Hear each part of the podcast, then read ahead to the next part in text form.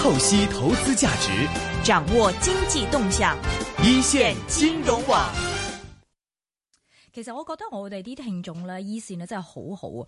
咁好多時咧，依線最出名就係咩呢？啲專家好，或者揾啲好得意嘅訪問咁。但係我通常咧，要謝謝我們的這些嘅嗯 die hard fans，啊即係啲粉絲，都周不時咧會俾啊呢、個專家好喎，呢、個專家好準啊，話啊呢間鋪頭幾得意喎咁樣。其中咧，我誒、嗯差唔多過嚟兩個月前咧就收到個電郵就話，誒、其實你有冇知道呢間嘢啊叫做 Pure Start from Natural 咁樣？我話咩嚟㗎？佢話啊呢兩個女仔做得好成功啊！咁短短時間已經有三個鋪頭啦，係做啲美容產品，咁我覺得好得意啦。咁佢話喺網上面又推銷得幾好啊，所以今日咧威威咧就前搭到 Pure Start from Natural 兩個靚女嚟嘅，一個就係 Apple Chan，一個就係 Bell Kwong 嚟接受我嘅訪問，究竟講下美容產品大把啦，佢哋有咩特別先？OK，Apple、Bell 你哋好。 Hello，點啊嚇？誒，我首先講下，雖然佢哋把聲似十八歲，佢樣應該個樣就都都似十八歲，不過其實唔係咁後生嘅，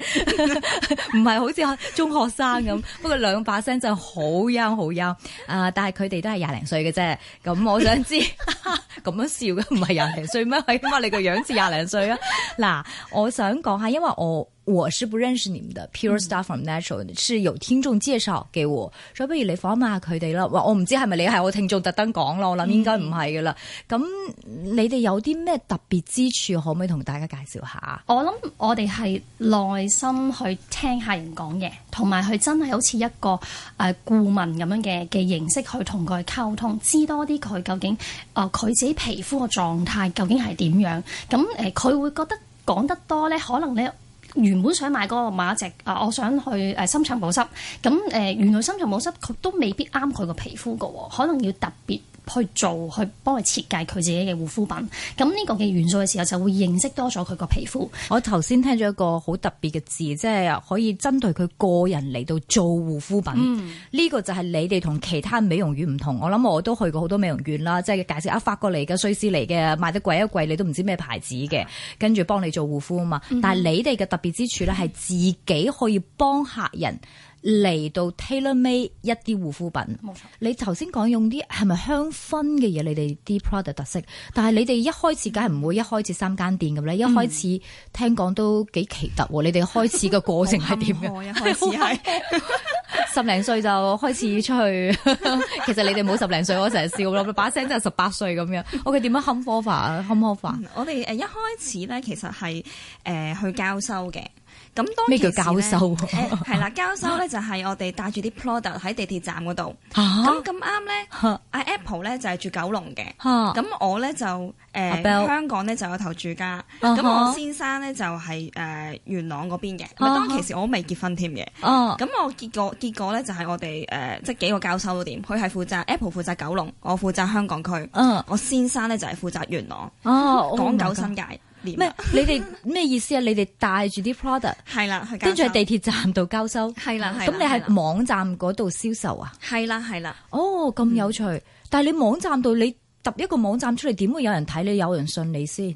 最開始你係幾多幾年嘅開始啊？幾多年前啊？誒一二年到啦，係一二年一二年尾年中年尾咁上下啦，哇，都唔夠兩年幾啊！係啊係啊，你哋已經有三個鋪頭啦，一 start from 喺地鐵站咁啊揸住個 product 先咩？咁你點樣揼個？我都想知點樣喺網站度就有人睇你嘅咩？其實我哋係都要靠一啲網上嘅平台嘅，咁就誒、嗯主要其實兩個咧都真係好中意呢一呢一呢呢一樣嘢咯，好中意研究呢一樣嘢，研究一啲誒、呃可以扮靚嘅嘢啊，同埋係一啲誒、呃香薰啊，咁啊誒一啲誒、呃一啲美容嘅成分。咁啊，兩個都好即係好中意呢一方面嘅嘢。咁當然，梗係唔係自己喺屋企試玩完就拎出去即係俾人用啦。咁我哋都有進修嘅。咁啊，跟住之後就誒。嗯開始就誒、呃做完之後就喺地鐵站攞俾人交收啊咁樣，慢慢去誒，同、埋我哋會喺網上面玩一啲遊戲，like 同埋 share 咗我哋出嘅 post 咧，嗯咁跟住之後咧就可以拎到啲禮物，一啊哈開始就係咁樣咯。所以啲人但係你喺 Facebook 係要做賣廣告宣傳嗰只，抑或係就係搭一個公眾嘅平台嘅 Facebook？其實一開始咧就冇賣廣告嘅，嚇，因為咧誒、呃即係你喺 Facebook 賣廣告，你都要錢㗎嘛。係啊嗯咁，一開始已經蝕錢啦，咁就嗯，即係都係一啲婆仔嘅心態咧，就啊誒唔好放錢落去住啦，係玩下啲 game 先。係咁就誒、呃都有一班人去即係支持玩嘅，咁同埋都有啲人誒、呃即係問下我哋 send message 俾我哋，又問下我哋啲問題啊，誒、我嘅皮膚咁樣咁樣應該點樣呢？咁我哋都真係好用心去解答到佢好仔細嘅。嗯咁可能因為咁樣咯，係誒同個客人比較接近啊，好近嗯呢種感覺。因為開始誒、呃就算我哋而家有三間鋪咧，我哋都係啲同即係都會同啲客人一樣咁近嘅。嗯我哋會親自覆一啲信息啊，同埋我哋會約佢哋，或者佢會約我哋見面嘅。我覺得呢、一個誒、呃感覺咧，其實係好緊要嘅。你哋兩個都係香薰香薰治療師、嗯是嗎？就是你們是拿了這個 license，就是成為香薰治療師，然後再做這些 product 是嗎？嗯我我以為香薰治療師就係即係香薰按摩嗰啲，呢啲做埋美容產品嘅咩？嗯，因為誒、點 Apple 係啦，因為咧誒、香薰咧，如果你個認識唔深咧，舉例啦，我就咁 blend 一個護膚品出嚟，咁誒、我想佢功效多啲嘅時候，咁誒、就可以融合埋香薰一齊係護膚品結合咯，咁、啊個功效係會提升啲嘅。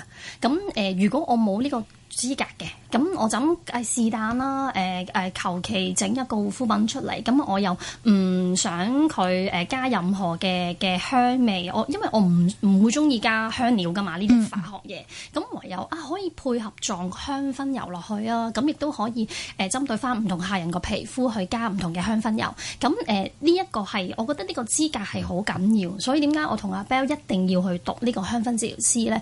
咁誒、呃就唔係話求其中意落幾多，有好多禁忌，即係要知道要認識先至可以用得咯。咁係你哋用咗即係幾耐，即係知道啊呢、個產品可以俾人哋用咧？你哋自己研究咗幾耐？其實我哋誒、呃如果試而家去計啊，即係我哋試一個新嘅 product 咧，其實要三至四個月㗎。嗯，用你咁哋自己試。誒、呃用我哋自己身邊嘅人啦，同埋我哋嘅所有客人，之後就會俾啲 sample 佢試，咁覺得啊呢、個 product 其實都唔錯喎，咁去 run 下 run 下嘅時候，不如就將呢個新嘅 product 就擺上去嗰個誒貨架度賣啦。但係咪所有嘅香薰治療師，即係如果係誒、呃即係誒、呃去學習美容嗰 part 嗯嘅話，都識得自己調教自己嘅美容產品㗎？都未必一定㗎，睇下佢自己有冇讀埋嗰一 part 嘅嘅書咯。即係如果讀完嘅話，咁係嗯咪個個都識㗎？其實如果佢唔去進修佢做誒、呃、護膚品嗰 part 咧，佢就未必會識，但係佢識運用香薰咯， O K，但即係係就未必識擺落 blend 落護膚品咯。咁。如果係我讀埋嗰個護膚品之後咧，嗯咁、大家都係識㗎咯喎。一不過係大家即係調製出嚟嘅護膚係品都會有啲唔同嘅冇。錯，冇錯。嗯，所以你喺網站度 Facebook 係宣傳，嗯跟住咧就去地鐵站嚟攞貨俾人。係啦係啦，哦，最開始有幾多客啊？我諗即係得個十零個，十零個即係得十零即係真係個唔。但係你係全職嘅喎。你哋兩個唔唔係係，哦，你哋仲做。做嘅啫，都係。咁第幾時喺個 breaking point 就話，哎呀唔得啦，我哋忙到一定要開鋪頭啦。半，年到啦係，哇，半年就咁快啦，係啦，係啊半年即差唔啊係多口碑好快，我諗唔唔冇半年添，我諗四個月到啊，就真係四五個月到係啊，四五個月到就知道你哋兩個 deliver 唔到啦，一定要開個鋪頭。係啦係啦係啦，係大家真係試咗就即刻，因為美容產品都係試一兩個月、兩三個月噶嘛。你哋話四個月已經知道自己搞唔掂要開鋪誒，當然我哋都係籌備咗一段時間嘅，啲 product 咧都準備咗一段時間，咁我哋先至誒去去即係營運我哋呢一間公司咁樣嘅。可能就唔止咁咁短時間咯，嗯哦可能真係有真係開頭頭一次就試咗半年嘅啦。半年，但係自從譬如一個客試咗你哋啲 product 之後，就好快係傳啦就開，嗯全一個咁咯。所以你幾個月就知道你哋一定可以開樓上鋪。係。嗯，哦，跟住依家係開咗三間啦，嗯咁、大可唔可以透露下大概你哋啲客係幾多啊？買個嘢都，我諗都都幾千個都有。哇，咁犀利啊係！啊，因為淨係講 member，我哋都我見到你 Facebook 都有嗯唔夠二一萬千，咯，係啊，唔夠一千咯，真啊哈係 V I V I P 嘅意思咧，我哋佢就儲咗一段時間就買咗嘢，咁成為我哋會員。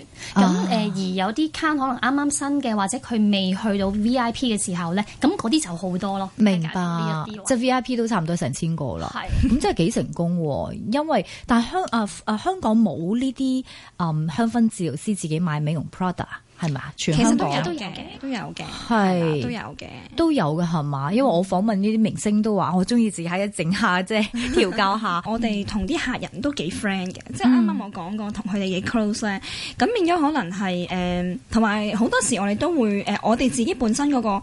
呃我哋自己有拍拍下片咁嘅，即係擺上 YouTube 啊，啊又分享一下。咁、我哋有陣時又誒、呃、會分享下啲食譜啊，又或者講下自己嘅心情啊。咁慢慢同啲客咧就會 friend 咯。咁我可能都會想見啊，你哋兩個女仔好辛苦喎、即係做得咁辛苦，但係你哋嘅 product 又咁好咧，咁可能佢哋又會幫手宣傳一下咯，又會。明白，明白。不過我覺得呢、個即係你個 business model 咧，真係好說明一個道理，即係新嘅依家嘅傳銷方法咧，唔係靠電視，唔係靠報紙，甚至唔係靠雜誌，係靠真係你講緊係啊一啲啊 Facebook 啊呢啲新嘅媒體嚟到宣傳自己 business，、你完全係靠個 Facebook 嚟到宣傳個 business，跟住就可以好成功。嗯嗯，跟住跟住喺諗下點樣有啲咩 idea 喺嗯網上做宣傳，其實根本上我哋唔需要。以前你話開個 business，你一定要喺嗰兩間電視台賣下廣告或者係報紙，但係依家係真係唔使，所以做得都好成功。所以如果係個客咧，你哋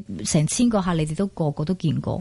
基本上都係，有啲嗯開始都我哋都負荷唔到啦，即就係要譬如 pass 俾我哋資深啲係嘅同事啦。啦 係啦，啊咁即係資深嘅同事都係識香薰。誒，佢哋唔係香薰治療師，不過就係即係基本佢誒都要識得去睇佢個皮膚究竟啊，佢係敏感啊，定係佢暗瘡啊，我對普通缺水啊，定係咩形狀？咁因為佢可能到佢某一個時候，佢唔識答啦，咁佢一定要 pass 翻俾我哋。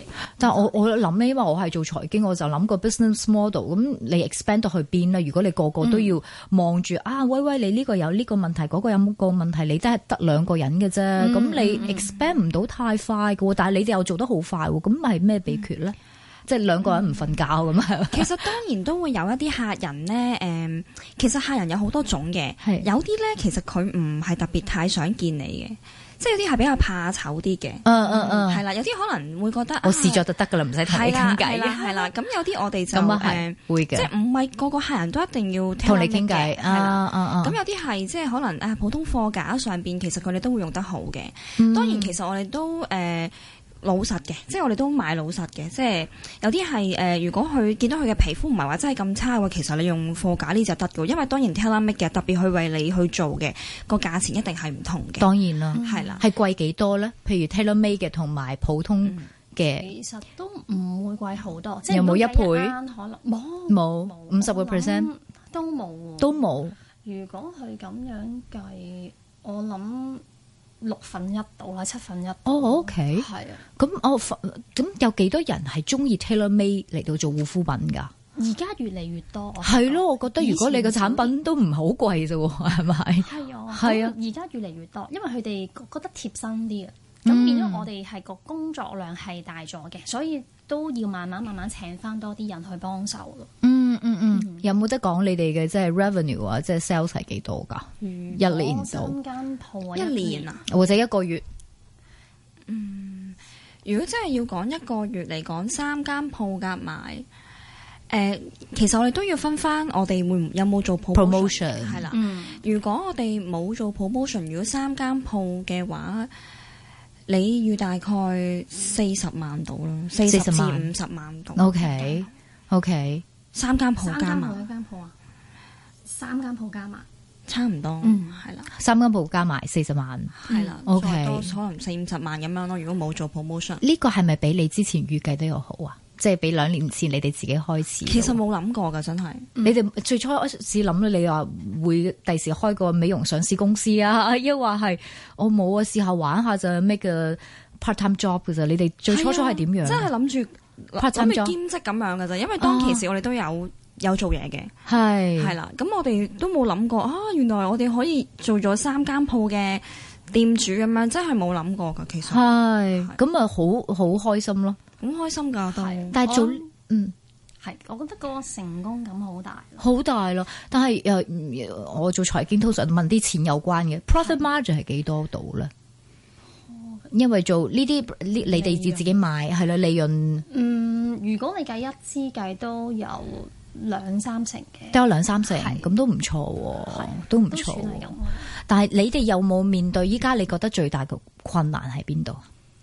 最大嘅困難嗯，係鋪租啊，難請人啦、因為你哋兩個真係時間難唔請夠。人係真係真嘅，係真係難請人，尤其是誒、嗯即係我自己都有少少誒意見嘅，即係而家新一代嗰啲咧，就你真係你唔係新一代嘅咩？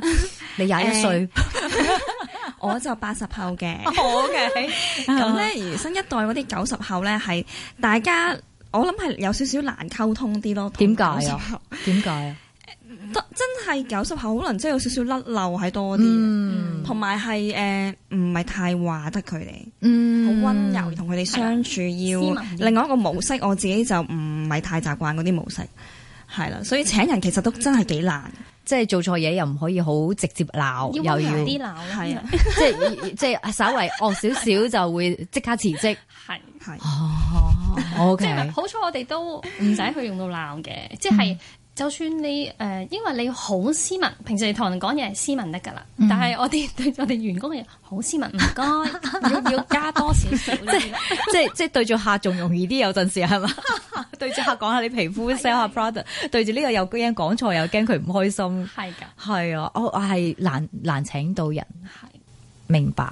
通常啲後生女佢哋係為咗興趣嚟做㗎，係嘛？兩者都有嘅，即係有啲係有已經有家庭，有啲就係你啊好後生，可能未結婚，即係出咗嚟咗幾年嘢咁咯。啊咁啊 誒、呃、變咗，唔係好彩，我同我同阿 Bell 夾雜嗰啲都得啊，老嗰啲俾我啦，咁 誒、呃、後生嗰啲俾阿 Bell 去應付啦啊阿 Bell 識得應付後生嗰啲係嘛？個，trend 啱啲咯。係啊，你哋而家有三間鋪啦，喺邊邊度邊三間誒、？呃一個就係尖沙咀、尖沙咀銅鑼灣同埋觀塘哇！呢三個地方都係租金非常之貴，即使係樓上鋪，係咪啊？都係㗎。誒、兩年之內有冇加到租啊？呃我諗應該佢哋會準備諗家。哦，最我哋都要最好佢冇聽呢個訪問，係嘛？ 係係誒，即係鋪位鋪租你哋 afford 得起 so far，都計過我個數都 OK。完全 OK 嘅係。將來有咩打算啊？已經兩年就三間啦，誒有冇話幾多年要十間或者二十間咁樣去咧？諗就冇諗話越嚟越即係越要幾多嘅，即係希望可以自己個能力做到幾多就都好希望開多個分支店，再開多個分支店，係即係嗯能力所能力及。範圍之內都希望可以做到咪做咯。如果真係唔得嘅，就睇下會唔會又諗下地鋪咁呢啲咯。因為呢個係一個我諗地鋪係一個好大嘅挑戰喺個租金嗰方面。我同阿 Ben 都係傾咯過好多好多次，但係大家都唔敢一下即刻踏出去咯。係啊，只嗯要諗得清楚。其實好彩你兩年前嗰啲鋪位我仲貴啊！嗯，如果你兩年嗰陣時，喂，我哋開個地鋪啦，即係深紅少少嘅話，都幾咩啊？你依家呢鋪有啲一，你講緊銅鑼灣、尖沙咀嗰啲，真係跌咗十幾個 percent，係啊嗯兩成好多都有。係啊，不過你哋都係睇住先，係啊都都唔敢。都唔敢唔敢一下，因為始終誒、呃、兩年幾三年對我哋嚟講都唔係叫做好即係一個好長嘅時間，咁變咗就誒、呃、寧願慢慢喺分支點嗰度諗多啲，跟住挑戰性係再隔多一段時間先再諗地鋪咯。你哋係冇做美容院，即係做 facial 嘅。我哋嗯暫時就未有諗。點解冇做 facial 嘅？你哋即係即係你哋淨係賣啲美容 product 嚟嘅。點解？其實我哋開頭都有諗嘅，咁就要你要特登請啲美容師啦，跟住要去更間更加多房啦，去做呢樣嘢。咁可能你嗰個位置就要再大啲，咁你個鋪又要再搬過啦。咁所以要嗯 plan 得非常之好咯。嗯，但係你哋有可能會做埋即係美容嗯，都有諗過呢樣嘢㗎。明白，明白。好，今日咧非常多謝係啊 Pure Star from Natural 嘅。咁我哋經常都話，哎呀後生仔啊，喂咁啊，經常其實香港人怨氣好多噶嘛，就是哎呀什麼什麼都貴啊，然後父母又買唔起樓，政府又唔幫我。但係其實你哋都話八十後嘅做得好成功，兩年前已經開咗三間鋪，自己做香薰啊治療師，然後自己開始做美容產品，然後做得那麼成功。然後另外一個原因呢，就係訪問你，就係、覺得，誒點可以呢？即係除咗你哋有 heart 之外呢，有新嘅一啲，譬如 social network 呢啲媒體嚟到發展你嘅 business，我覺得都幾有趣下嘅。所以今日呢，非常感謝 Pure Star from Natural 嘅兩位嘅創辦人呢，一個就係 Apple 呢，一個就係 Bell 嚟接受威威嘅訪問。多謝兩位，多謝。